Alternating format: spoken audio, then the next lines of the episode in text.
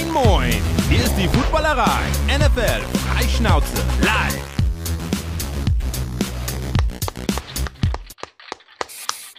Das ist das Stichwort aus der Regie. Hallo Duisburg. Äh, hallo an die angeschlossenen Rundfunkanstalten. Herzlich willkommen zur ab jetzt wieder in der Offseason wöchentlich stattfindenden Sitzung der anonymen NFL Holics. Unser Therapeutenteam äh, besteht heute äh, unter anderem aus mir, äh, aber ich bin natürlich nicht allein. Ich habe mir tatkräftige Unterstützung dazu geholt. Ihr seht sie schon, die beiden Herren aus dem Süden der Republik. Hallo Detti, grüß dich. Hallo Sebastian. Bist du auch so müde wie ich? Wobei du müsstest eigentlich noch viel müder sein, weil du musstest ja heute aus Duisburg nach Hamburg fahren. Äh, ja, es geht tatsächlich. Also ich habe ich hab vier, viereinhalb Stunden Schlaf gekriegt. Mhm. Das war okay. Kommt auch unter der Woche vor, dass ich nur so viel schlafe. Also von daher, das, nö, das, das geht schon. Kommt wahrscheinlich später. Ja, ähm, ja und äh, die Back-to-Back äh, The Zone-Gastspiele gehen weiter. Letzte Woche Flo Hauser, heute ist Christoph Stadtler da. Christoph, schön, dass du dabei bist. Vielen Dank für die Einladung. Habt ihr Glück, dass Off-Season ist? Da bin ich am stärksten normalerweise. Deswegen euer Glück. Alles richtig gemacht. Ne? Wunderbar. Wie habt, wie habt ihr beide denn den, den, den Super Bowl gestern verfolgt? Ihr wart ja nicht in Duisburg. Nee, obwohl Duisburg immer eine Reise wert ist. Aber ich so war nämlich? vor zwei Jahren in Oberhausen, da war es auch schon wunderschön.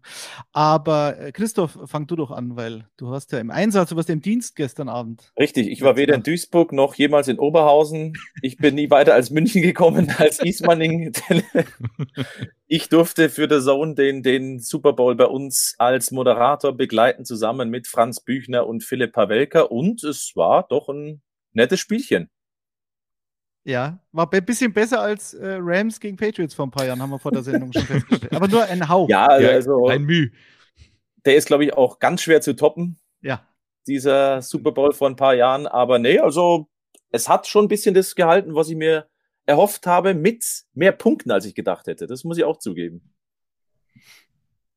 Ja, Detti, ja. wie war's bei dir? Äh, ich war überraschenderweise in meinem Keller. Ich hatte Nachbarschaftsbesuch und äh, war sehr lustig. Ja, wir haben, ähm, wir hatten viel Spaß. Das, sieht man auf dem Foto, glaube ich, das ich gepostet habe in den diversen sozialen Medien.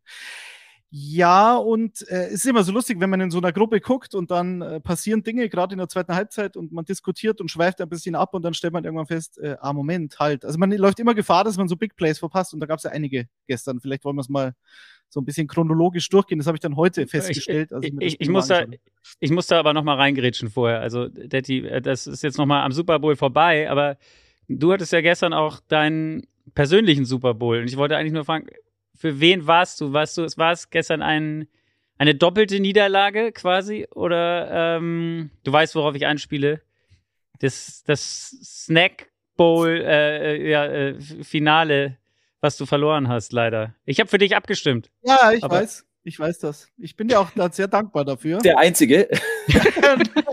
nee, als ich abgestimmt habe, hast du noch geführt. Ja, das war Landslide-Niederlage, war das zum Schluss. Also das ging, die letzten zwei Stunden ging es komplett ab. Die Abstimmung war in der Instagram-Story, deswegen konnte Christoph Stadler gar nicht für mich abstimmen, was er wahrscheinlich sowieso nicht getan hätte, weil er ist ein großer Sparrows-Fan. ja, danke an Hellmanns. Ich habe alles gegeben, meine Kinder haben alles gegeben, meine Frau hat sogar das Licht gehalten und gefilmt. Beides. Das kann Flodi auch. Ähm, ja, aber es hat nicht gereicht. Es war knapp. Knappe Niederlage. Mir geht es ein bisschen wie den, wie den Eagles heute, ja. So fühle ich mich. Aber, aber warst du denn auch für die Eagles? Ich war tendenziell, ich bin tendenziell bei solchen neutralen Matchups aus meiner Sicht immer für die NFC. Ich weiß nicht warum, aber ich, mir sind NFC-Teams die meisten zumindest immer näher als die AFC. Das war schon immer so. Ich kann es aber, kann's aber nicht erklären. Deswegen war ich eigentlich für Philly. Ähm, während des Spiels hat sich auch nicht geändert, weil ich finde, dass Jalen Hurts wirklich, wirklich ein überragend gutes Spiel gemacht hat. Und was eine riesen Enttäuschung war, aber da kommen wir gleich drauf, äh, war halt die Defense der Eagles und beziehungsweise die, ähm, die O-Line der Chiefs war sensationell stark. Also das ähm, hat letztlich das Spiel entschieden und trotzdem machst du halt 35 Punkte und verlierst. Ähm, Sebastian, als das Spiel losging, so, da sind ja die Eagles gleich mal übers Feld marschiert, Jalen Hurts fehlerlos, ähm, war auch gleich mit den Füßen unterwegs, da hat man auch schon gemerkt, okay, wo, wohin die Reise gehen könnte in dem Spiel und dann machen sie einen Touchdown, die Chiefs kontern, mit einem Touchdown auf Travis Kelsey. Was hast du in diesem Moment gedacht? Ich bin ausgeflippt, um es vorwegzunehmen. Äh, Hab ja. den Fernseher beschimpft, sagt, das kann doch nicht wahr sein. Was macht Warum ihr da? Weil wir in jedem Podcast in den letzten zwei Wochen davon gesprochen haben, dass die äh, Philadelphia Eagles sich nicht von Travis Kelsey schlagen lassen dürfen. Und dass, ähm, dass das den Jacksonville Jaguars passiert ist in den Playoffs. Ähm, und der gegen die Jaguars 14 Catches hatte, glaube ich, und du halt keine, keinen tiefen, keine tiefe Bedrohung hast im Receiving Core der Chiefs. Ähm, du, du musst schauen, dass du irgendeinen Weg findest, leichter gesagt als getan, um Kelsey zu stoppen. Und dann passiert halt der Touchdown. Das haben sie aber, Sebastian, recht clever gemacht, finde ich. Ne? Ja, muss man auch sagen. Also ich fand, äh, ich fand die unterschiedlichen Herangehensweisen ganz, ganz spannend. Ich fand den, der, der Drive der Eagles, der war halt, also jetzt von der Zeit her war das normal, war fünf Minuten Drive, das ist okay, elf Plays waren es, glaube ich. Und äh, endete dann so, wie er enden musste, mit einem Jalen Hurts Rushing Touchdown. Das war halt irgendwie vorprogrammiert und war auch irgendwie so dieses Oberthema des Abends. Äh, oh, Moment, äh, wir haben noch ein oder zwei Yards zu gehen. Hey, lass doch mal einen Quarterback-Sneak oder sowas machen. Also ich habe noch nie so viele Quarterback-Sneaks gesehen, die vor allen Dingen auch noch so verdammt erfolgreich gewesen sind wie gestern. Ja. Das fand ich so dermaßen beeindruckend. Und dann kommt eben auf der anderen Seite äh, Kansas City raus und macht genau das, was du sagtest. Ja, äh, den Kelsey, die müssen sie doch irgendwo, ja, die haben doch eigentlich auch ganz gute Linebacker und auch drei gute DBs. Ja, und stoppen kannst du den trotzdem nicht. 18 Yard Catch, Touchdown, bumm. Alles ist so wie immer. Und äh, da dachte ich schon, wenn sie den nicht in den Griff kriegen, dann wird das richtig ekelhaft heute. Aber man muss ja sagen, Travis Kelsey ist danach sehr, sehr ruhig gewesen, oder Christoph? Wie hast du das äh, mitbekommen?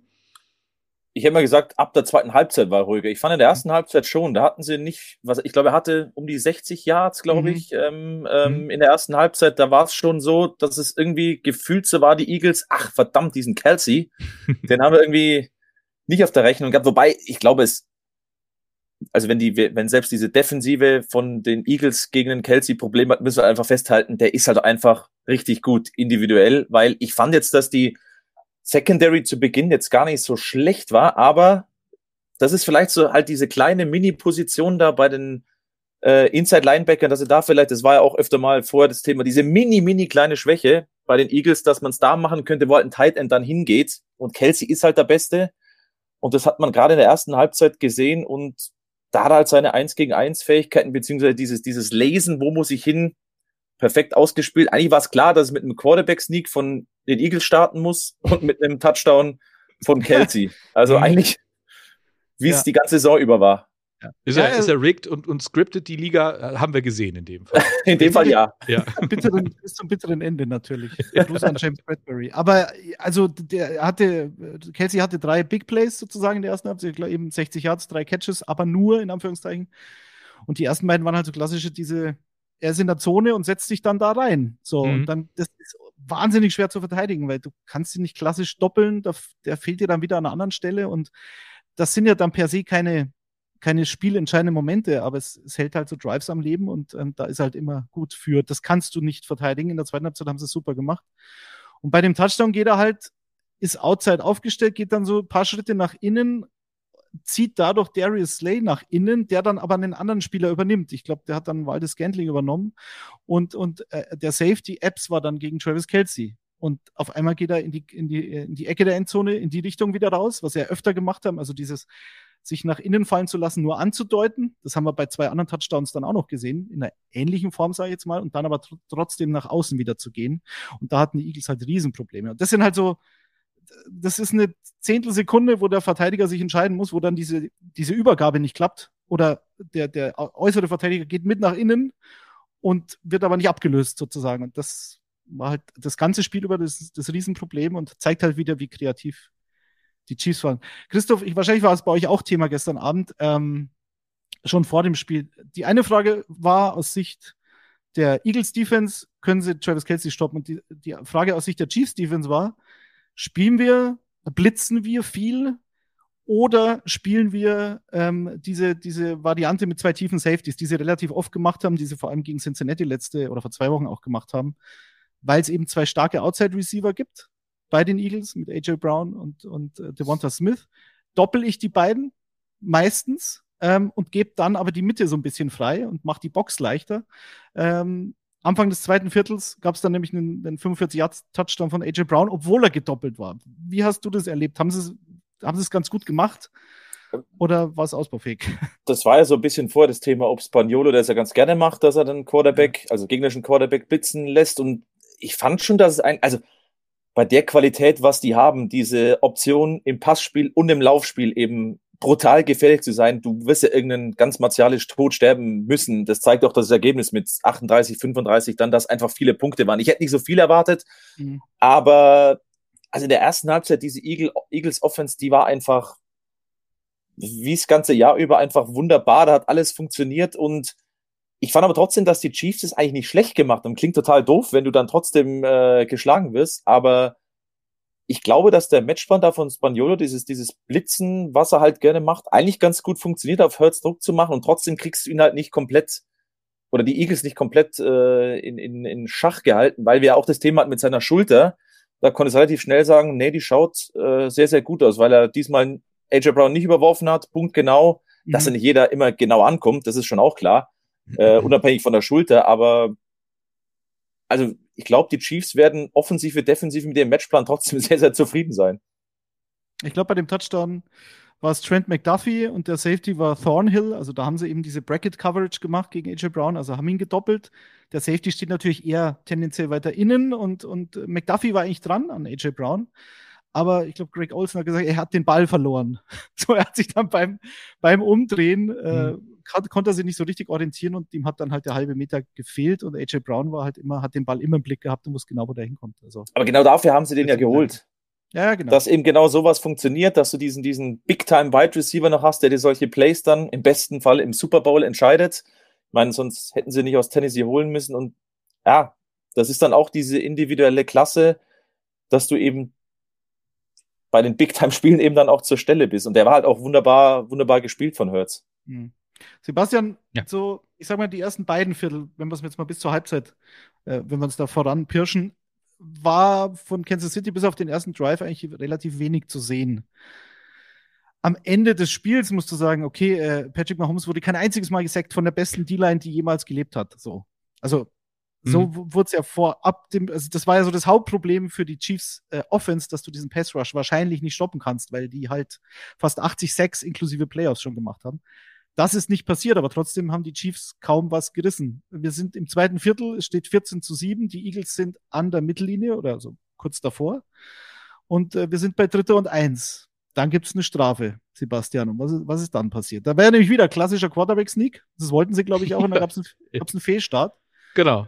Und dann äh, Dritter und Sechs. Richtig, dann mussten sie zurück und äh, ja, dann äh, Jalen Hurts hat sich auf jeden Fall schon wieder auf den Weg gemacht, wollte wieder scramblen und hat denn irgendwie, als er den Ball anders in die Hand nehmen wollte, ich weiß, ich weiß nicht, wie das passiert ist, weil es war kein Verteidiger jetzt so dicht dran, dass er ihn irgendwie rausgeschlagen hätte, aber er hat den Ball verloren.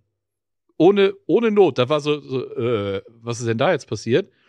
Und äh, jemand, der halt absolut hellwach gewesen ist in dem Moment, das war Nick Bolton, der mit dem Scoop and Score äh, den Ball in die Endzone getragen hat und so überhaupt erst äh, die, die Chiefs, finde ich, im Spiel gehalten hat. Wir haben ja vorher vergess, äh, vergessen, äh, Harrison Butker hat aus 42 Yards ein Field Goal an, an den Pfosten gesetzt. Ne? Das, da wären die Eagles, äh, die, die Chiefs in dem Moment in Führung gegangen. Und ähm, direkt daraufhin kam dann eben die Antwort der, der Eagles. Und ja, so konnten denn die Chiefs äh, tatsächlich ausgleichen.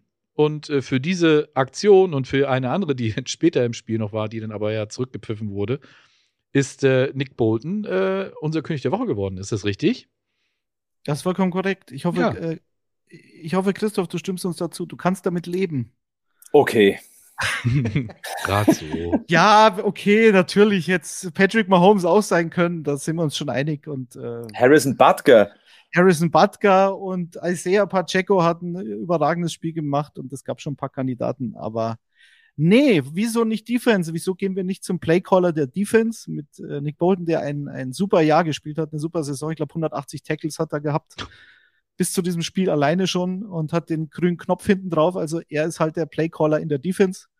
Ähm, übermittelt die Calls von Spagnolo und dass das dann gestern so gut funktioniert hat, äh, letztlich, obwohl du viele Punkte zulässt, lag halt auch an ihm. Was zum Beispiel völlig rausgekommen ist, also oder kein Faktor war, wo ich fest davon ausgegangen bin, mit einer Super Bowl Prediction, dass, dass äh, äh, Jarek McKinnon äh, bei den Chiefs und vor allen Dingen auch Kenneth Gainwell bei den Eagles halt so eine große Rolle im Passing Game spielen könnte, weil du aus Sicht der Chiefs diesen Pass Rush aus dem Weg gehen kannst, wenn du halt viele Screen Pässe und kurze Dinger, ähm, äh, Checkdowns auf die Running Backs spielst. Und da ist halt McKinnon bei den Chiefs ein Kandidat und Gainwell bei den Eagles.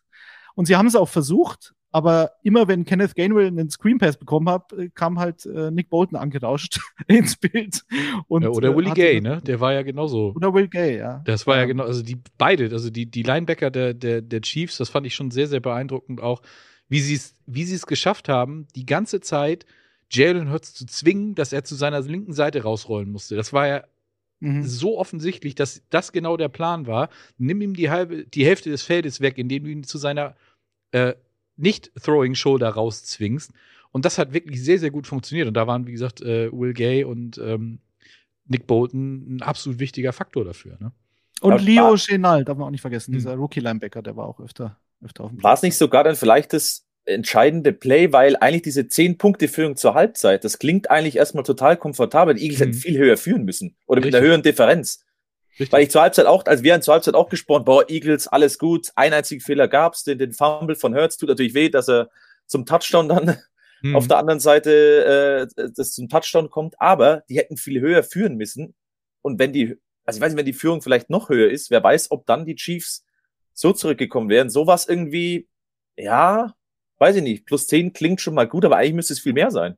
Ja, vor allen Dingen, wenn du dir auch Time of Possession anguckst, ne? Die das war krass, 22, 22 zu 8 oder so, ja. So krass gewesen. Also, die, die Eagles haben mit ihren Drives, mit diesen langen Drives, die Uhr so komplett kontrolliert. Und ja, das ist dann halt echt bitter, wenn du dann eben nicht mit, ich sag jetzt mal, vielleicht 28-7 in die Halbzeit gehst, sondern eben in Anführungsstrichen denn nur mit einer 10-Punkte-Führung. Ne? Das war schon im Endeffekt wirklich der, der Knackpunkt, weil das ist der einzige Turnover gewesen in diesem Spiel. Und äh, ja, dann passiert ja noch äh, diese Szene, wo ich glaube, jeder Kansas City-Fan äh, einen Herzstillstand gekriegt hat, als Patrick Mahomes äh, getackelt wurde und äh, sofort Knöchel, High Ankle Sprain, es ging wieder los.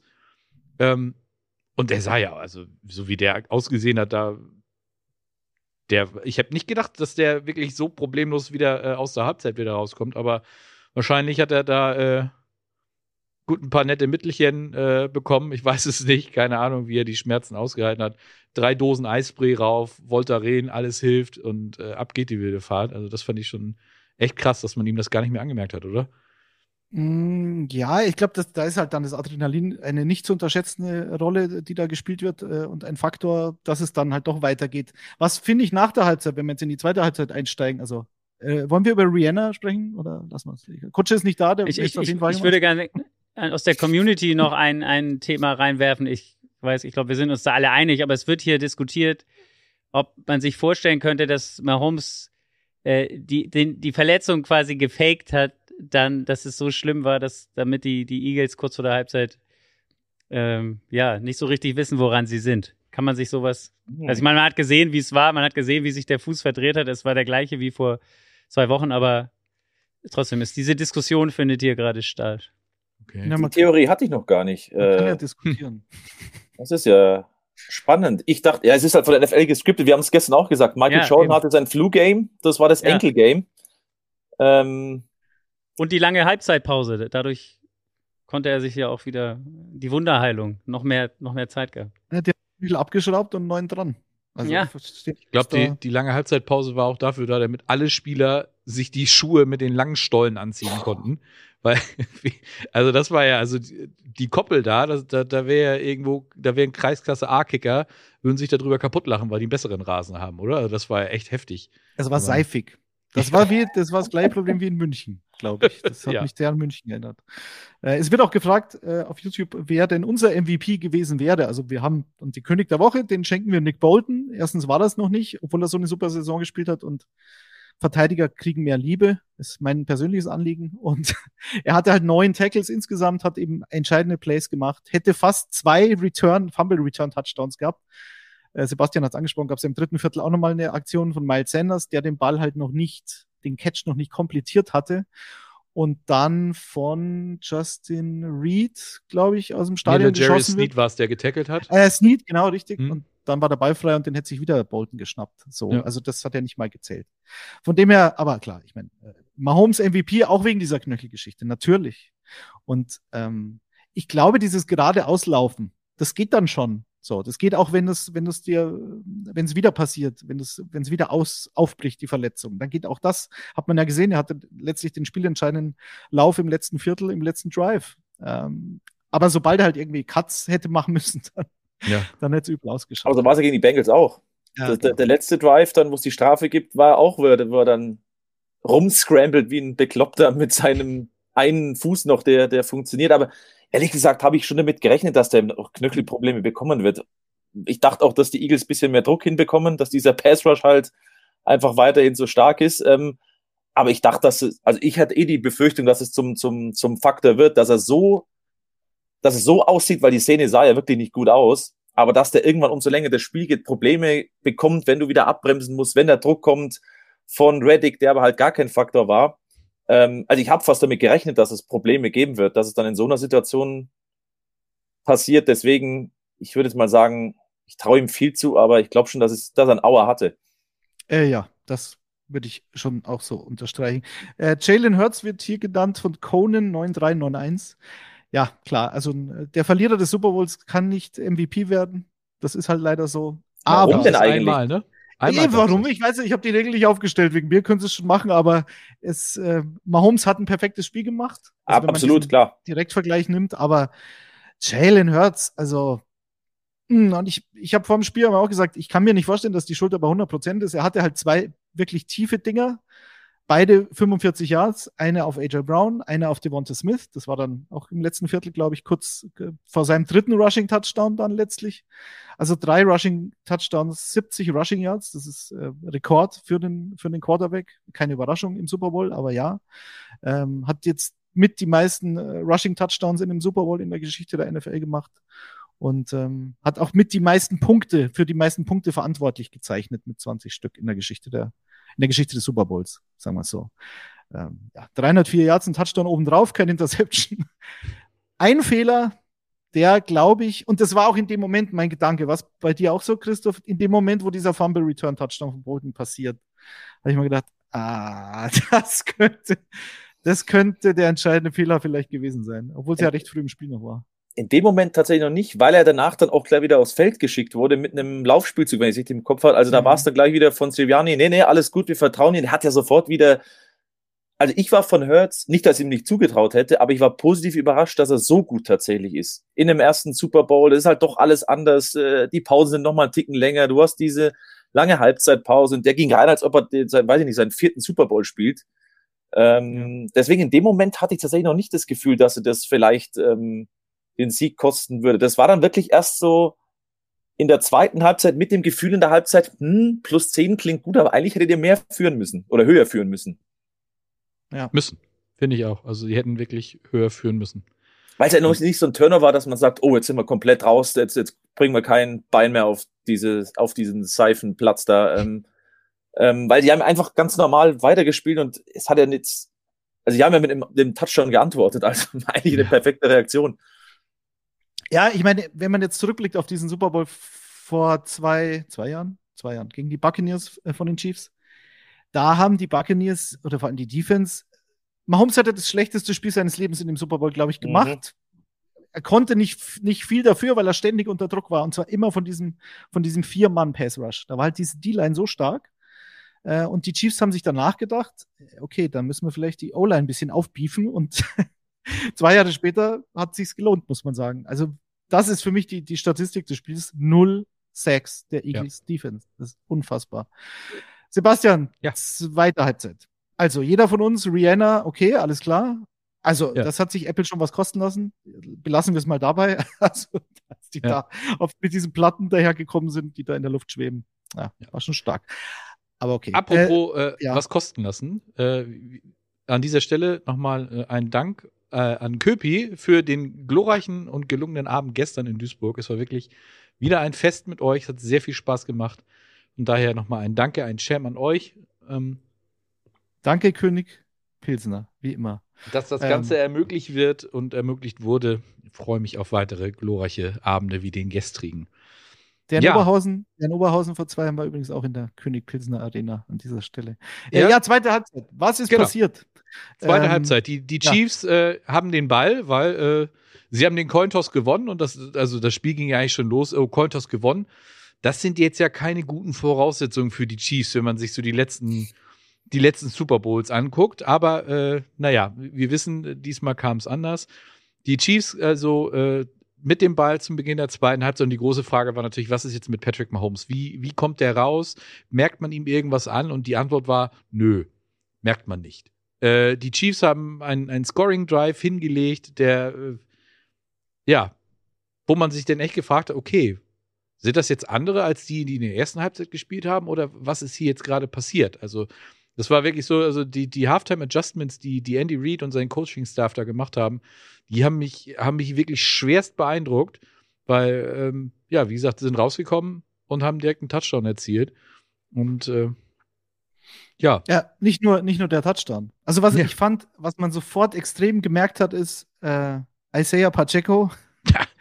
Der rennt, als ob seine Haare on fire wären oder irgendwie so hat es mal jemand formuliert. Mhm. Also der, ähm, der sucht den Kontakt, auch wenn er ihn gar nicht suchen müsste, sozusagen. Also wenn eh klar ist, Mhm. okay, der, dieser Lauf ist jetzt gleich zu Ende, weil von zwei Seiten ich getackelt werde und rauf auch noch auf einen dritten Verteidiger zu, aber in den dritten rennt er halt rein, wie wenn er durch eine Wand will. Ähm, der war ein Riesenfaktor, oder? Ja. Christoph in der zweiten Halbzeit. Also, wenn wir von einem MVP in der Halbzeit dann reden oder sowas, da würde ich dann Pacheco äh, tatsächlich. Also, das war schon, das war ja absehbar im Laufe dieser Saison, so, ich würde mal sagen, zweite Saisonhälfte, dass Pacheco einfach eine größere Rolle spielt. Ich meine, Edward Hilaire war dann zwar nicht active, aber den hätten sie auch, glaube ich, wenn er active gewesen wäre, nicht gebraucht. Äh, das ist echt eine, eine Dampfwalze und der hat die da reingebracht. Und das ist halt schon auch eine Qualität dann, zum einen mal von einem Kader, also wie du es zusammengestellt, also gedraftet hast in dem Fall. Was war es? Siebtrunden-Pick? Mhm. ähm, und eben auch dann von deinem, von deiner Offense, dass du halt dann sagst, okay, unser Quarterback hat vielleicht gerade mal ein bisschen Probleme, ähm, jetzt gehen wir ein bisschen mehr Laufspiel. Weil wenn du vor mir, vor dem Spiel mir gesagt hättest, äh, die Chiefs haben am Ende mehr Rushing Yards als die Eagles, hätte ich das Gespräch mit dir beendet. Wie, Also das hätte ich nicht wieder gedacht. mal, Wieder mal, aber diesmal wieder auf, mal eine, einfach aufgelegt. auf eine unnette Art und Weise. Ja, ja, ja. Nein, also das hätte ich tatsächlich, das, und Pacheco ist da übers, übers Feld gewalzt. Ähm, und nochmal gegen die beste Defensive der Liga, die auch in, an, der, an der Line gut ist, die dahinter nochmal Qualität hat. Also das ist schon, das war schon stark. Ja, Pacheco, Riesenfaktor, was, was mich auf Seiten der Eagles dann, wenn man es schon vergleichen kann oder will, halt schon gestört hat. Wobei sie haben halt 35 Punkte gemacht. Ich weiß, das ist halt äh, auch auf hohem Niveau und viel haben sie in der Offense nicht falsch gemacht, die Eagles. Und haben beide ihre Receiver ins Spiel gebracht. Beide hatten ein gutes Spiel. Ähm, Dallas Goddard hat ein gutes Spiel gemacht, ein paar wichtige Catches. Bei dem dachte ich auch, dass der eventuell noch eine wichtigere Rolle spielen Mhm. könnte. Gerade durch die Doppelei von den Receivern outside, dass ich dachte, okay, da, da könnte durch die Mitte einiges gehen. Sah am Anfang auch danach aus. Ähm, aber dass, dass die Eagles so wenig gelaufen sind, also diese klassischen Miles Sanders Runs hast du ja kaum gesehen eigentlich. Er, hat, er war eigentlich völlig unsichtbar. Und äh, wie viel lag am Spieler, wie viel lag am Gameplan? Also hättest du dir gewünscht, dass die Eagles wirklich noch mehr, unabhängig von Hertz, klassisch, klassisch laufen, ähm, gerade in der zweiten Halbzeit? Ja, doch, eigentlich hat's ja jeder so erwartet, oder? Ich Ja. meine, die haben vorher die Niners und da war ja jetzt kein verletzter Quarterback dann auf dem Feld, logischerweise, haben sie im Lauf auch zerstört mit ihren, mit ihren Read-Options und was sie da alles haben. Ich meine, da sind sie sensationell und eigentlich hat dann tatsächlich eigentlich nur Hertz funktioniert.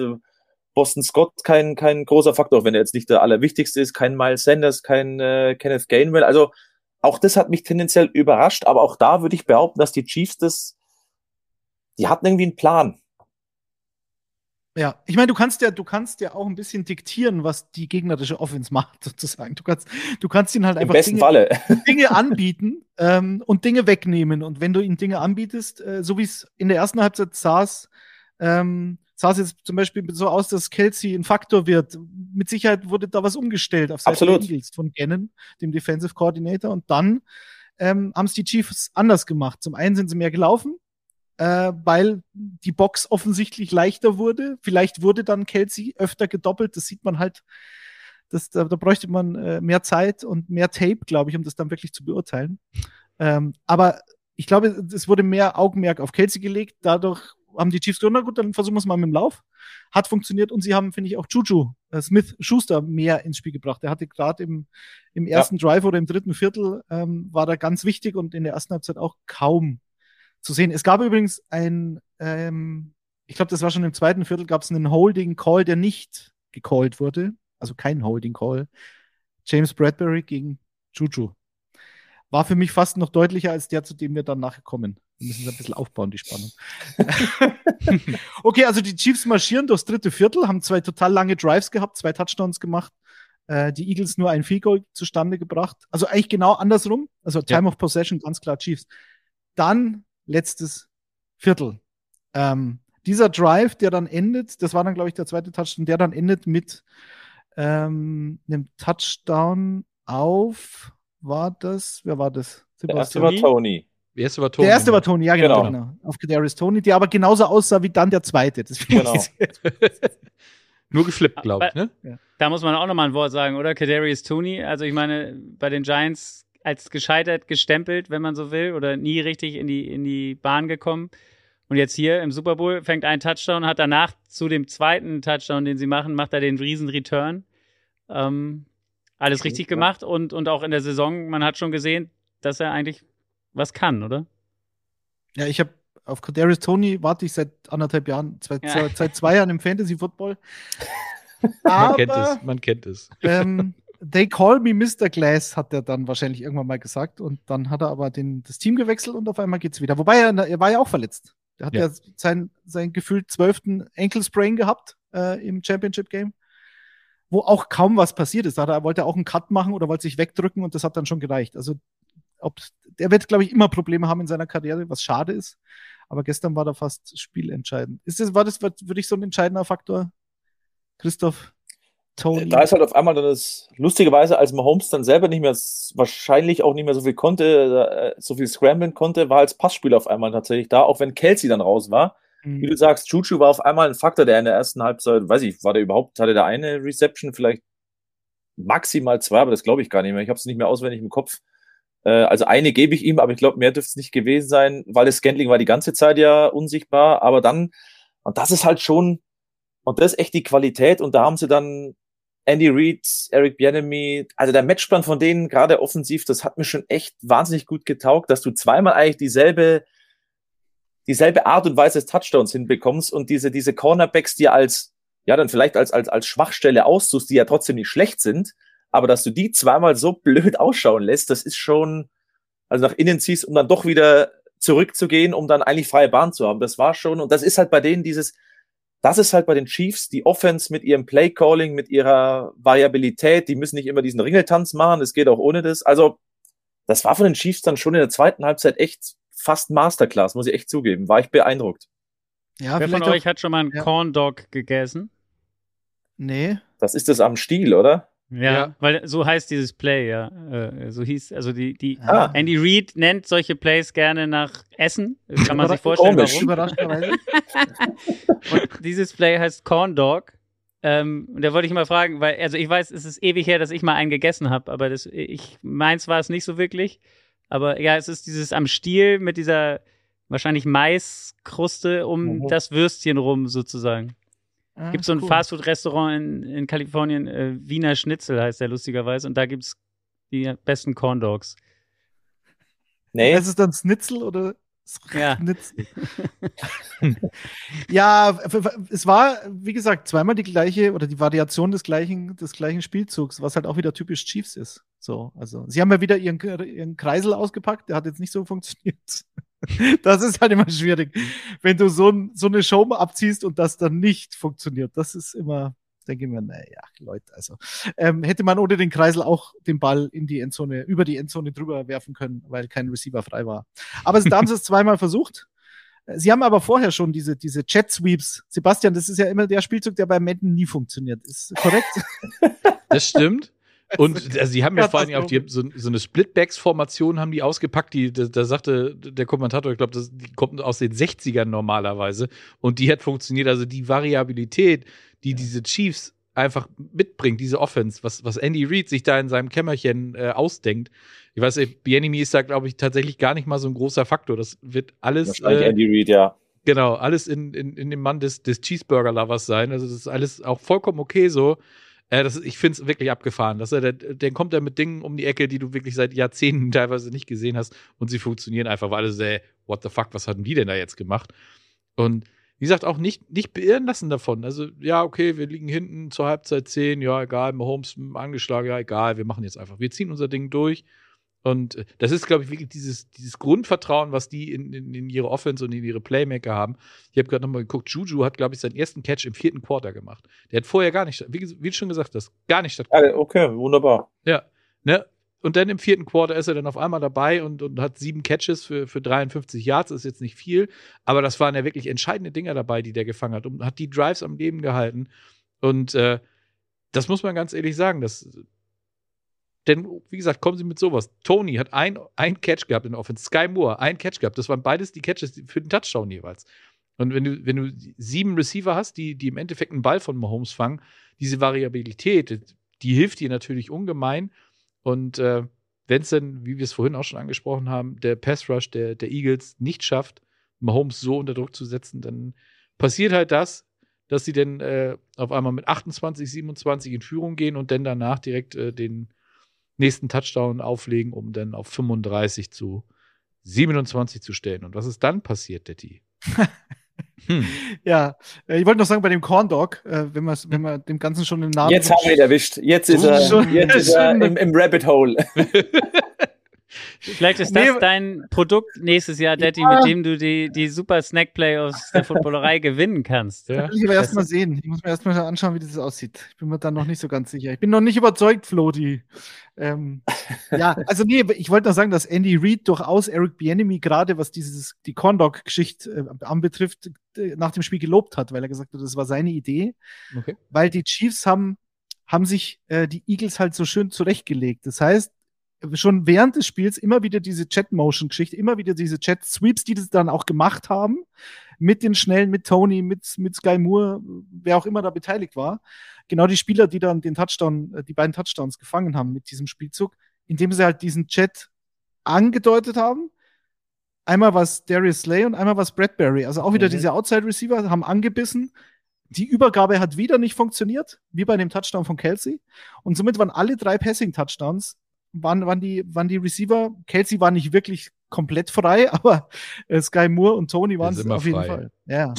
Weil halt da diese Kommunikation in diesem kurzen Moment nicht funktioniert und du siehst irgendwas, was du vorher noch nie gesehen hast. Und das ist halt Chiefs. Ich glaube, was denn auch Slay, das sah ja wirklich für ihn extrem unglücklich aus, weil er komplett raus war dann. Ja, ja, ja. Da also, also dann 13 Jahre kein Mensch oder so. Also wirklich, das, das, das, das hätte ich mit meinem, mit meinem Corndog-Körper noch geschafft, an die Endzone zu kommen, weil dann alle weg waren. Ja. Also ist schon, und dass dann auf der anderen Seite wieder funktioniert, ist schon, es ist frech, aber die waren halt auch wahnsinnig opportunistisch und effizient. Was waren die der Red Zone? 4 von 5, was eigentlich so eine krasse Eagles-Stärke auch ist. Die haben sich auch diese Eagles-Stärken so ein bisschen einverleibt ja. und denen gezeigt, ja, das können wir genauso, danke, ciao. Ah, nächster Touchdown Red Zone, ciao, wir gehen wieder zurück. Ja. Ähm, ja, Sebastian, wo waren mhm. wir? Bei 35 zu 27. 27. Korrekt. Wie ging es dann weiter? Sag mal. Ja, dann waren die Eagles ja tatsächlich das erste Mal so unter Zugzwang. Ähm, und da hatte äh, man sich so, ja, jetzt, das ist jetzt die große Bühne, das ist jetzt äh, die Gelegenheit für, für Jalen Hurts äh, zu zeigen, dass er das eben, dass er es kann. Und genau das hat er gemacht. Also der Drive war ne, acht Plays, vier Minuten. Da war natürlich dieses, die, dieses Big Play von, von Devonta Smith an der, an der Seitenlinie dabei. Und ähm, was war das? 45 Yards waren das, glaube ich, ne? Mhm. Den, wo er dann auch von seiner eigenen, ähm, ja, wo er von sich selbst quasi ins Ausgetragen wurde, weil er einfach, es ging halt nicht anders, ne? So wie wir vorhin sagten, es wird in die Endzone getragen von der eigenen Trägheit, sage ich jetzt mal. Und äh, da war es dann genau dasselbe. Aber es ist ja nicht schlimm, weil wir wissen ja, wenn wir ganz kurz vor der, vor der Endzone oder vor, vor dem First Down sind, was machen wir dann? wir laufen mit Jalen Hurts, weil es funktioniert. Und es hat natürlich auch wieder funktioniert. Und sie, so machen sie den Touchdown und dann denkt man, ja gut, Two-Point-Conversion, sie machen jetzt eh dasselbe. Sie haben es ein bisschen variiert, aber es war wieder ein Jalen Hurts-Lauf. Und so haben sie es dann auch wieder geschafft und haben das Spiel auf 35 zu 35 gestellt. Das einzige Problem war, es waren noch fünf Minuten und sieben zu spielen. Und Genau. das war, glaube ich, so ein bisschen der Knackpunkt bei dieser ganzen Geschichte. Weil jetzt, äh, das war dann wieder so ein, ja, wie soll man sagen, Legacy Drive bei Mahomes finde ich fast ein bisschen übertrieben, weil der lacht da ja drüber. Hat er ja nun auch gestern wieder getan. Und äh, ja, dann ging's los. Und Lenny sagte, der saß neben mir quasi und sagte, oh. jetzt, jetzt ein Stop. Und äh, ja. Wäre nicht gab Ja fast schlecht. einen Stop. Es gab ja fast einen Stop. Wäre nicht schlecht, ja. Aber da Na gut, ja Was, dann anderes. passiert ist, äh, Christoph, dieser Drive war jetzt nicht überraschend. Das ist ja okay. Dass die was Feldmaschinen, das ist ja klar. Äh, sind ja die Chiefs. So, und dann sind wir bei Dritter und Acht. Acht. Mhm. Eine Minute 54 noch zu spielen. Das heißt, an der, wo waren wir da? 30-Yard-Linie? War, Nee, wir noch, waren schon noch näher dran, ne? Inside the 20 war das, glaube ich, sogar Ja. schon. Ähm, okay, also Dritter und Acht, wenn es nicht funktioniert, klar, machen die Chiefs vermutlich, weil es eben acht zu gehen sind, dann ein Field Goal. Ähm, sie hätten es natürlich anders aufziehen können. Sie gehen vielleicht auf zwei Spielzüge, um diese acht Yards zu schaffen, wäre auch eine Option gewesen. Aber sie wollten dann schon den Touchdown, weil sie ja relativ tief, in Anführungszeichen, in die Endzone auf Juju gehen wollten. Und was ist dann passiert? Und die große Frage, der Elefant im Raum, Christoph, war das ein Holding von James Bradbury oder war es keiner? Oder war es eins, das man aber nicht pfeifen muss? Ah, das ist jetzt echt blöd, dass ich jetzt die Frage gleich bekomme. Nee, nee, das, das, machen wir, das machen wir immer extra so. Genau. Hier. Gern geschehen. Also im ersten Moment dachte ich mir auch, boah, das war jetzt schon nicht so wahnsinnig viel. Dann kam ja hinterher raus, dass Bradbury ja selber gesagt hat, nee, er hat ihn gehalten. Und klar, hinterher, ja, weiß ich nicht, das ist dann immer so. Aber die Booth Review hat wie lange gedauert? Gefühlt auch eine Ewigkeit. Und also mein erster Eindruck war, hm, war mir fast ein bisschen zu wenig. Aber wenn es dann wirklich halt ein Holding ist, bin ich halt schon Freund davon, wenn es eine Strafe ist, ist es halt eine Strafe, auch wenn das unter Umständen den Super Bowl entscheidet, weil wenn es in Woche 8 ein Holding ist, sollte es auch im Super Bowl ein Holding sein, auch wenn der Call schon, ich verstehe es schon, hart war. Aber wenn Bradbury dann selber sagt, boah, ich tue mir da wahnsinnig schwer, weil jetzt hatten wir die ganze Zeit dieses Schiedsrichter-Bashing, ich würde es da ehrlich gesagt nicht auf die Schiedsrichter schieben wollen.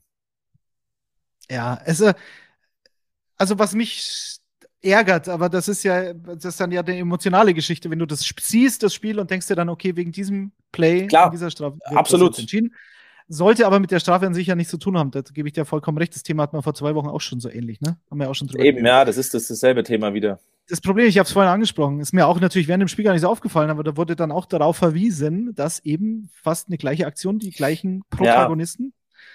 Und da war, da war es sogar so, dass Bradbury den linken Arm, da, da ging er von links nach rechts, jetzt ist er ja nach links ähm, in die in, in eine Corner Route im Endeffekt gelaufen. Ähm, und da ging, ging er von, von links nach rechts und Bradbury hat ihm in den linken Arm gegriffen und hat also einfach so den Arm so nach hinten geschoben, dass er halt tatsächlich diesen Arm in dem Moment nicht zum Catchen benutzen hätte können. So, und das gab, da gab es keine Strafe vom gleichen Schiedsrichterteam. Und das ist halt, und was mir bei dieser Aktion auch äh, nicht gefallen hat, ist, dass ähm, Chuchu verkauft da nichts. Da kann man ihm jetzt keinen Vorwurf machen. Mm, natürlich hat er kurz Kontakt mit dem linken, mit der linken Hand ähm, an der Hüfte, aber er, er, diese Bewegung des Spielers, des Receivers wird nicht beeinträchtigt eigentlich, meines Erachtens. Und er hält ihn auch nicht wirklich, oder nee, nicht wirklich, er hält ihn nicht fest, so dass er nicht weiterlaufen kann. Für einen kurzen Augenblick, das reicht ja schon, wenn du so eine, so eine genau getimte, ähm, also genau getimten getimten Pass und eine Route hast, dann, dann reicht das schon aus. Aber ich finde, beides war nicht Ich glaube, das klar ist das genug, um es zu pfeifen, sagen wir so. So meine ich. Ich, ich, genau, ich wollte nur die Frage stellen, gab es nicht mal, oder, also, hättet ihr denn gedacht, der Ball war überhaupt catchable? Habe ich mir auch überlegt, Also, es gibt wenn ich jetzt, ja, wenn ich davon ausgehe, dass er ihn eben nicht verlangsamt hat und nicht die Richtung irgendwie beeinträchtigt hat, des Receivers durch diese Hand an der Hüfte, weil er ihn eben nicht wirklich festgehalten hat, um, um ihn nicht we- weiterlaufen zu lassen. Das ist ja nicht passiert und dadurch wäre der Pass, glaube ich, schon zu weit gewesen.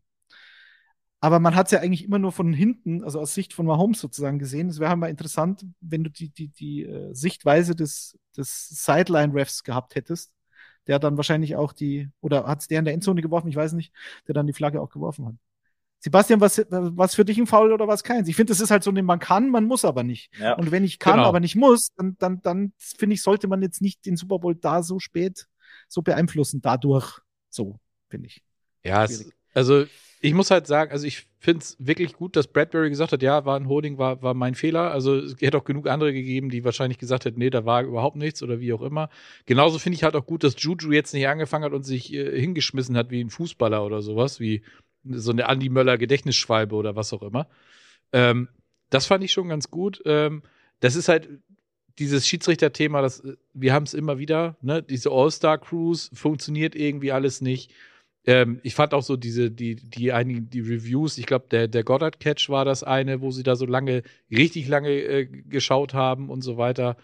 Das sind so, ja, es ist ärgerlich, wenn durch so eine Sachen äh, Spiele entschieden werden, beziehungsweise ich will noch nicht mal sagen, dass es entschieden worden wäre, wenn das jetzt, wenn das Field Goal gekommen wäre, hätten, hätten die Eagles auch erstmal in einer Minute und ich sag mal 30, 35 einen Scoring Drive hinkriegen müssen. Dass sie das können, gar keine Frage. Und äh, ne, darum geht's jetzt gar nicht, aber ich glaube halt schon, das äh, ist jetzt mir ein bisschen zu einfach zu sagen, dass, dass deswegen das. Äh, Ich, ich Ähm, glaube, Daddy, du hast einen ja. guten Punkt aber gesagt mit der Linie, weil hätten wir das, das Play nur isoliert, Mhm. das kam einmal so vor, würde wahrscheinlich, oder wäre es, natürlich wird jeder darüber reden, weil es den Super Bowl dann mitentschieden hat, aber dann wäre es vielleicht nicht ganz so das Thema, weil es stimmt schon, die Linie ist natürlich was, da solltest du dann schon bei allen Regeln, die du anwendest, aber die sollte natürlich dann schon konsistent sein, das ganze Spiel über. Und da gebe ich dir schon recht, dass man sich darüber dann, wenn es eine vielleicht sogar eher mehr war, und dann das Spielentscheidende nicht, da ist dann schon das Thema, ähm,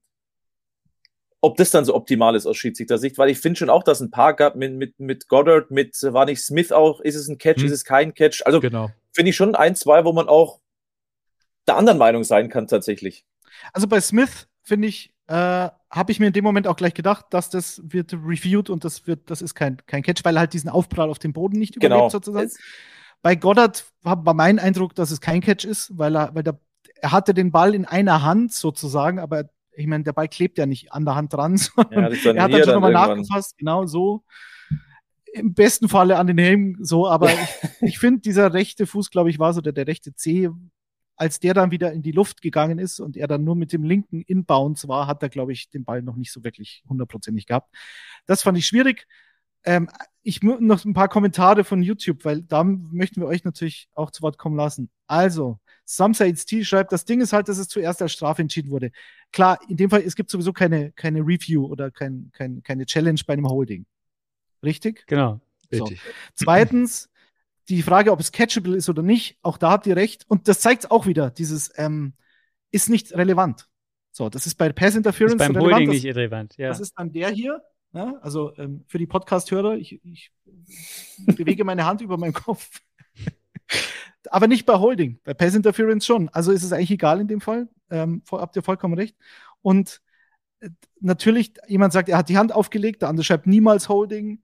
Ähm, der nächste schreibt, das Holding war vorher mit der rechten Hand. So, also nicht mit der linken Hand, sondern mit der rechten Hand. Das heißt, es gab da auch zwei Aktionen in dieser Bewegung. Aber wie gesagt, ich finde, bei beide haben den Receiver nicht so gestört, dass er, dass er die Route nicht laufen konnte, wie er sie ohne, ohne das Holding gelaufen wäre. Aber okay.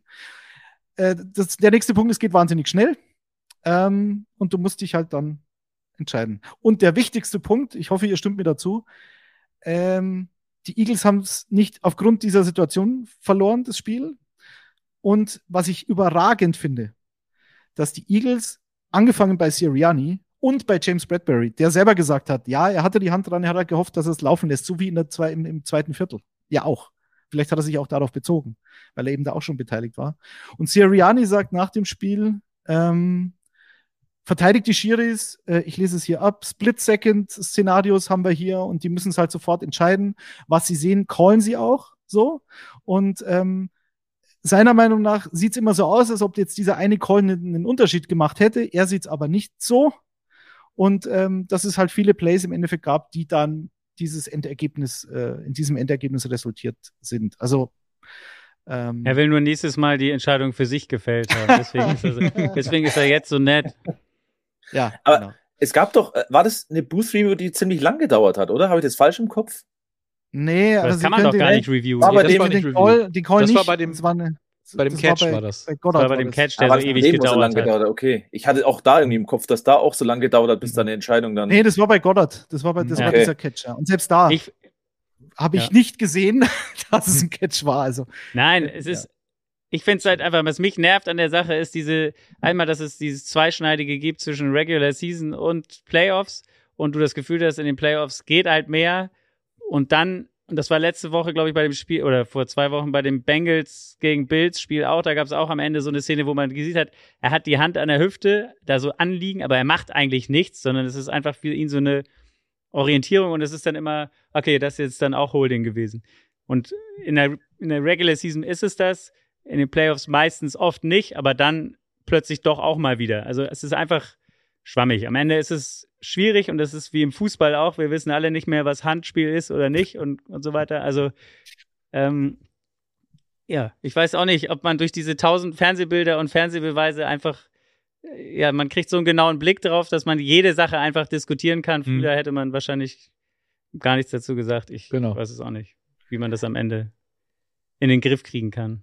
Also was unwirklich äh, unglücklich natürlich ist, dass es jetzt der zweite Super Bowl in Folge, der durch so einen Holding Call am Ende geprägt wurde. Ich sage nicht entschieden, aber ich sage geprägt. Letztes Jahr Logan Wilson, der natürlich der perfekte Verteidiger gegen Cooper Cup ist. Also dass der den da irgendwie im Slot decken soll, kurz vor der Endzone, brauchst halt auch viel Fantasie dafür, aber ähm, der, dieses Holding war meines Erachtens schon noch mal ein bisschen deutlicher, aber halt brutal für den Spieler und für das Team. Ähm, damals waren es Dritter und Goal, also wäre auch ein, nee, es war 20 zu 16, hätten Field Goal nicht gereicht, das heißt, die, die Rams hätten an dem vierten Versuch ausspielen müssen, bei einer Minute 45 noch zu gehen. Logan Wilson macht das Holding, wird gecallt und danach machen die Rams halt den Touchdown. Also. Aber so ist das. Es waren keine, ich finde, es waren beides keine Fehlentscheidungen. Es ist halt nur schade, so ein bisschen. Können wir uns darauf einigen? Wolltest du, wolltest du Overtime sehen oder sowas? Ich hätte halt gerne, also natürlich will man immer noch mal sehen, dass die andere Mannschaft noch eine wirklich reelle Chance hat, da noch mal was zu machen, damit das Drama, so jetzt mit elf Sekunden oder was das dann waren, oder acht oder Acht, neun, die mhm. sie am Ende noch hatten. Ja, Aber so ist es. Wir werden es nicht mehr ändern. Und wenn So sogar ist James es. Bradbury und am Ende geht es ja nicht darum. äh, ist okay. Und wenn Siriani sagt, daran lag es jetzt nicht und wir leben damit, und zwar gefühlt zehn Minuten nach dem Spiel, dann muss ich sagen, Hut ab. Also, Auf jeden Fall. wenn die Eagles damit umgehen können, dann werden es wir auch schaffen.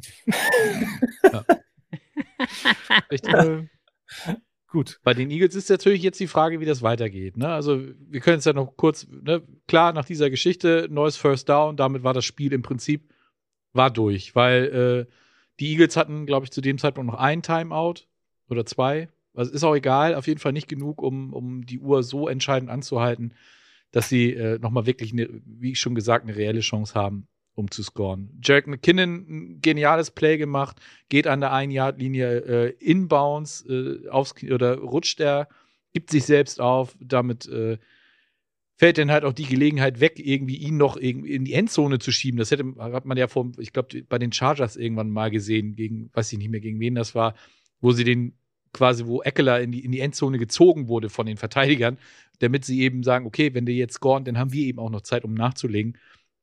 Gab es keine Gelegenheit dazu. Pat Mahomes geht, Patrick Mahomes geht zweimal aufs Knie und Harrison Butker macht dann äh, das, das Field Goal. Acht Sekunden noch zu spielen. Und äh, ja, Jalen Hurts mit äh, der Heiligen Maria, die deutlich, Oh zu, ja, kurz, deutlich zu kurz gefallen war ein ist. bisschen hungrig, die heilige Maria. Ja. Ist- Ja, genau, die ist äh, langen Hafer äh, unterwegs verhungert. Äh, sehr ärgerlich. Ja, damit war es dann durch, ne?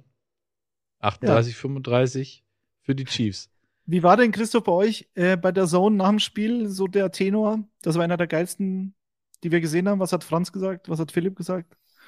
Ja, also, wie gesagt, die Erwartung war, glaube ich, schon, dass es ein geiles Matchup ist, aber ich glaube, es hat keiner jetzt erwartet, dass wir da fast einen Rekord an Punkten in dem Super Bowl aufstellen. Da haben ja was noch gefehlt? Drei Punkte oder was hat dir gefehlt? Ja, drei zum, ich glaube, 75 ist der, ist der Rekord. Genau, 75 waren es. Das war, glaube ich, irgendwas Mitte der 90er oder sowas. Ist auch egal. Aber das hätte ich zum Beispiel gegen Chargers war es. Genau. Mhm. Ähm, das hat, glaube ich, keiner von uns kommen gesehen und was, glaube ich, schon für alle ein bisschen überraschend war, dass halt dieser Pass Rush so gar nicht, den haben wir so abgefeiert, völlig zu Recht. Hm. Meine Regular Season 70, 6, der drittbeste Wert überhaupt aller Zeiten und dann kriegen die keinen einzigen Sack hingegen eine, ja, richtig gute O-Line, aber da haben wir vorher auch gesagt, ah, mit Andrew Wiley, ob das dann so funktioniert. Auch da der Matchplan, den haben sie, der, der sah keiner schlecht aus eigentlich wirklich. weil immer ein Tight End dabei war oder dann kam noch ein Running Back dazu. Also irgendein Receiver war noch da. Also das war alles von den Chiefs so dermaßen gut. Hassan Reddick, den haben wir vorher auch groß angesprochen, wie gut der doch ist und so gut war er auch. Kein Faktor. Also irgendwo danach denke ich mir schon, die Chiefs haben es irgendwie nicht unverdient gewonnen dann tatsächlich. Nein, nein. Also war dann unser, unser Tenor dann schon auch, dass ähm, die Eagles, glaube ich, in der ersten Halbzeit verschenkt haben. Klingt blöd bei plus 10, aber die Führung war einfach zu, zu gering mhm. und das ist auch so was, ähm, das kam mir dann erst wieder bei, beim Nachhausefahren. Die, die, die Eagles hatten jetzt zwei Playoff-Spiele, wo sie in der zweiten Halbzeit nicht mehr spielen mussten. Irgendwie war es schon seit Woche, wurde sich verletzt, Woche 15 so, gut, wir sind eh schon so gut wie Erster, Hört's lassen wir pausieren. Hm. Und dann ähm, war es immer so, die mussten nie eigentlich ein Spiel 60 Minuten zumachen.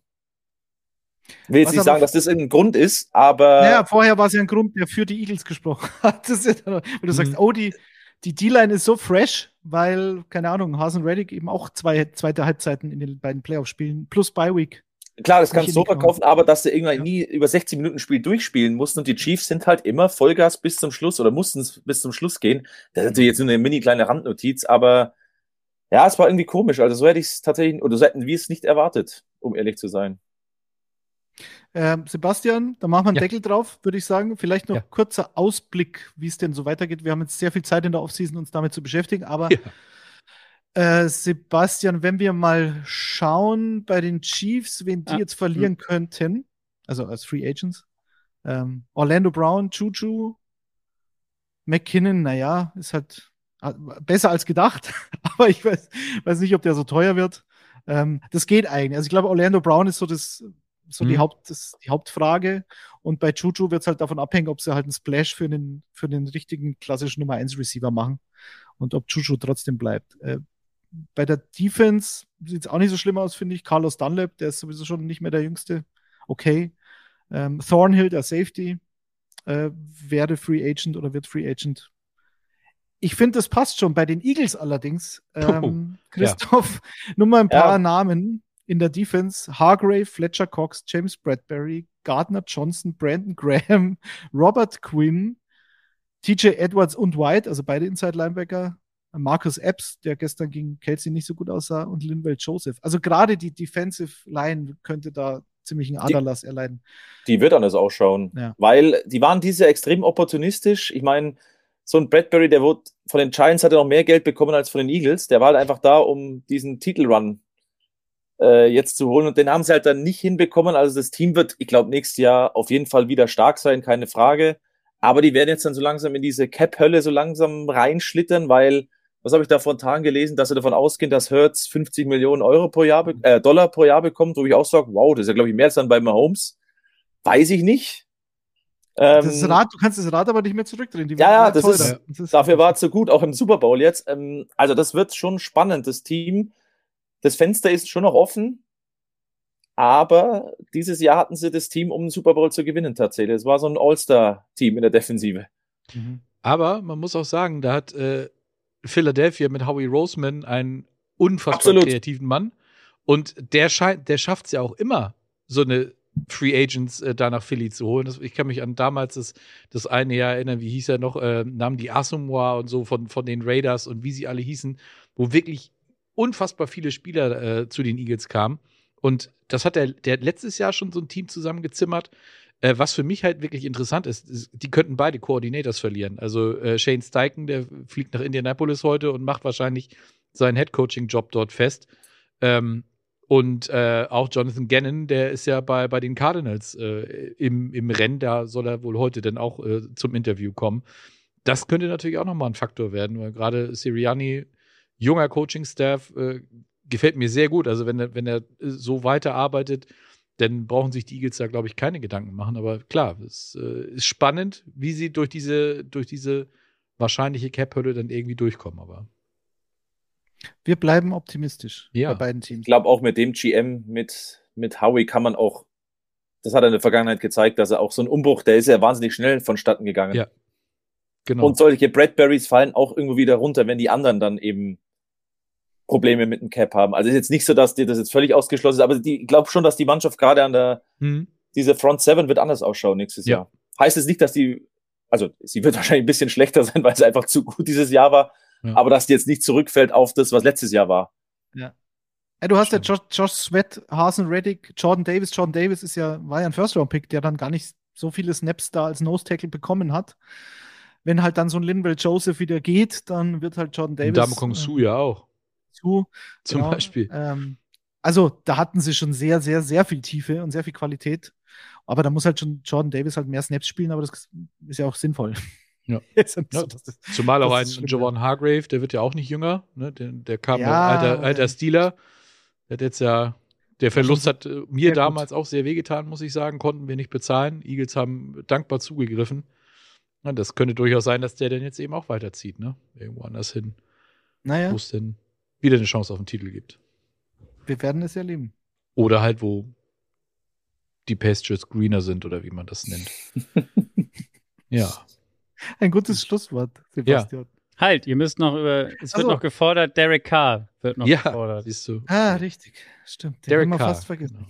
Richtig. Er war ja letzte Woche bei den Saints.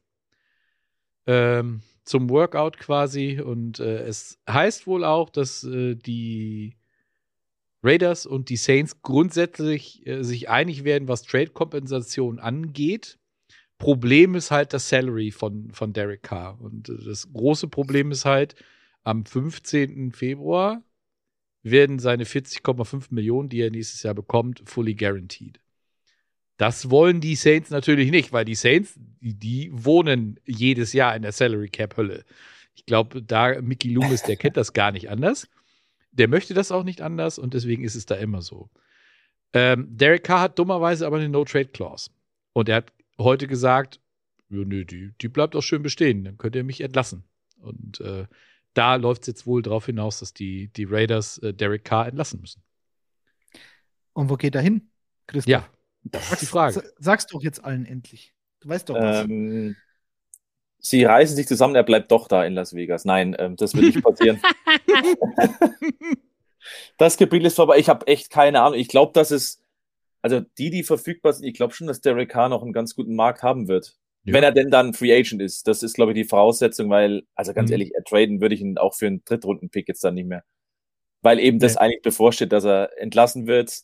Er kriegt von den Raiders noch schön Kohle und dann kann er sich bei den anderen, weiß ich nicht, dann macht er auch einen Vertrag mit 25 Millionen und hat es dann doppelt abgecasht. Also ich glaube auch, dass er ein bisschen eingeschnappt ist, bisschen gekränkt ist, weil das wird er jetzt aussitzen. Und ich verstehe es so ein bisschen, weil der war schon echt voll committed, immer mit diesen Tränen da, wo es nicht lief. Das war mal vielleicht sogar ein bisschen too much Mhm. an, an Commitment, aber das hat ihn, glaube ich, schon böse getroffen. Also der wird es, ähm, glaube ich, dann aussitzen, ist nicht mehr so lang, bis er es aussitzen muss und dann, boah, was gibt's denn? Zur Not sind's die Colts dann. Interessant ist noch, die Jets haben Todd Downing heute als Offensive Coordinator bestätigt. Oder, äh, und der hat drei Jahre bei den Raiders, zwei als Quarterbacks Coach Mhm. und einen als Ja. Offensive Coordinator mit Derek Carr gearbeitet. Aha. Ähm, und das waren seine drei Pro Bowl Years. Äh, also äh, mal gucken. Und ich Ja, dachte, es ich- gibt Zach Wilson Teil 4 oder 5 oder 6. der bleibt ja, der ist ja so günstig. Also verhältnismäßig, den kann, kann Hat man, schon hat man eigentlich schon gehört, ob. Aaron Rodgers aus seinem, aus seinem Darkroom rausgekommen ist? Nee, das dauert doch noch ein Der ist heute, glaube ich, rein, oder? Mhm. Bisschen, Ist der nicht- es? Ayahuasca. In den Super Bowl wollte er noch gucken. Ach so, dann habe ich das. Ich dachte, der ist schon weg. Entschuldigung. Nee, ab heute. Was Ach ist, so. wie, Okay. wie, wie lange will er bleiben? Vier Tage. Vier Tage. Oh, wow. Vier Tage im Dunkeln. Und am Donnerstag ist er so benebelt am, oder am Freitag, dass er bei, weiß ich nicht, bei den Raiders unterschreibt. ja. Da ist er dann schon hingetradet und weiß das doch gar nicht.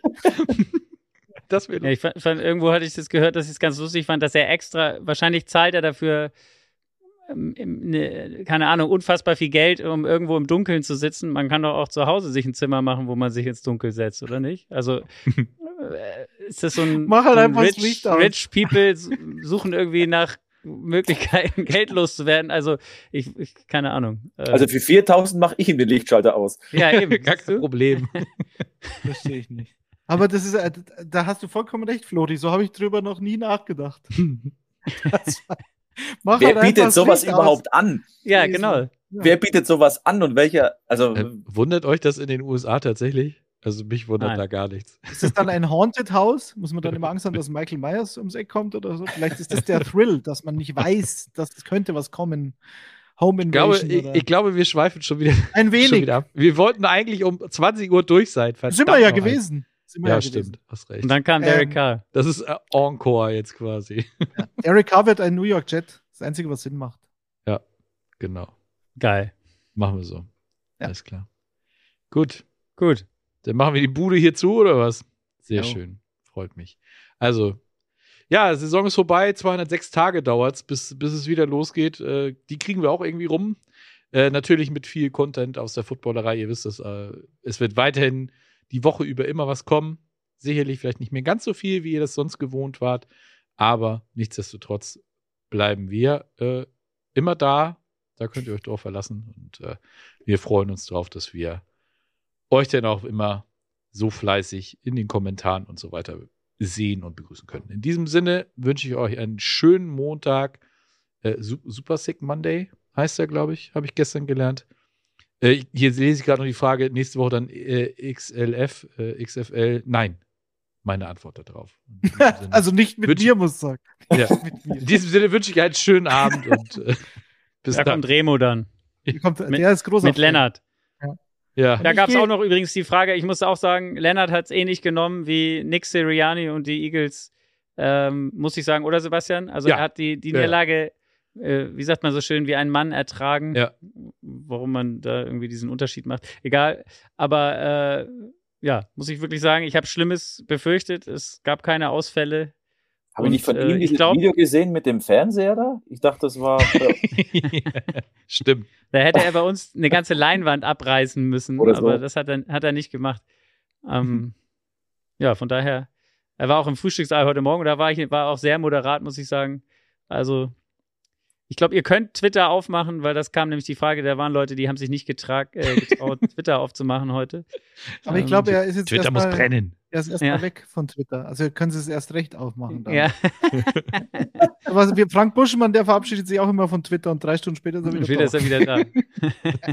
Klappt Und ich treffe mich am Mittwoch mit Christoph Stadler auf einen Schweinebraten. Auf Twitter dachte ich schon, aber okay. Ja, ja. da ja immer. Da ja immer. Ja, ja. Schweinebraten, lass das Remo nicht hören, oder ist der auch eingeladen? Der ist ja wahrscheinlich auch dabei. Mal schauen, wie es der. Ja, ja, ja. Das ist jetzt einer Die neue Party. Münchner, die neue Münchner Corn Dog Connection. Party, also. genau, so sieht's aus. Corn Alle zu Wiener Party. Schnitzel. Im Dunkeln, Flori. Schluss jetzt. Aaron Rodgers. So, jetzt, Tschüss. jetzt wird's schlüpfrig. Auf Wiedersehen. Tschüss. Vielen Dank euch. Schöne Offseason. Tschüss. Das war's für heute. Bis zum nächsten Mal in der Fußballerei.